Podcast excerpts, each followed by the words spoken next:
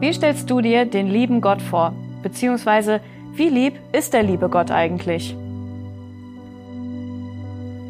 Gottes Liebe zu uns ist grenzenlos, was nicht bedeutet, dass er als der liebe Gott alles gut heißt, was wir tun und wie wir uns verhalten.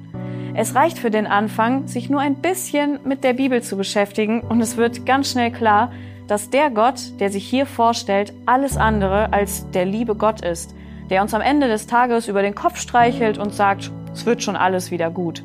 Im Gegenteil, die Bibel zeigt, dass Gott heilig und gerecht ist und dass er unser Verhalten nicht einfach unbeachtet und ungestraft lässt.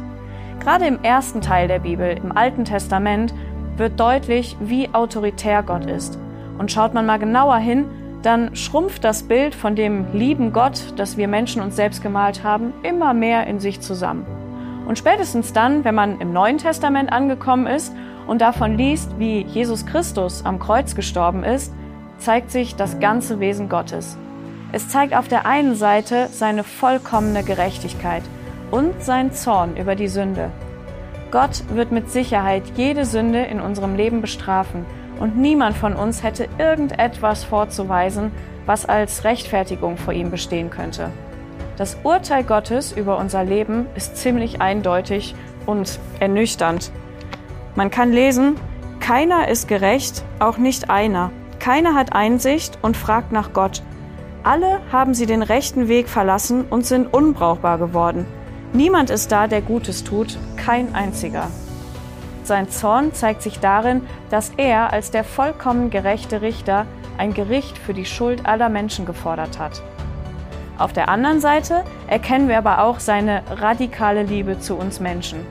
Diese Liebe zu uns zeigt sich darin, dass Gott bereit war, sogar seinen eigenen Sohn an unserer Stelle zu bestrafen. Ja, Gott ist wirklich Liebe. Aber er ist nicht der liebe Gott, der sich alles gefallen lässt und den ich mir so ausmalen kann, wie es mir in den Kram passt. Aber weißt du, was das Schöne ist?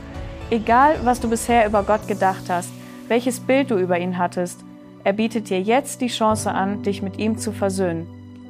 Ein paar Verse weiter steht in der Bibel, und heute beweist er seine Gerechtigkeit dadurch, dass er den für gerecht erklärt, der aus dem Glauben an Jesus lebt. Wenn du anerkennst, dass du vor Gott schuldig bist und dass nur das Opfer von Jesus Christus dich vor dem Gericht Gottes retten kann, dann wird Gott dich für gerecht erklären. Und dann wirst du es richtig verstehen, wie groß die Liebe Gottes ist.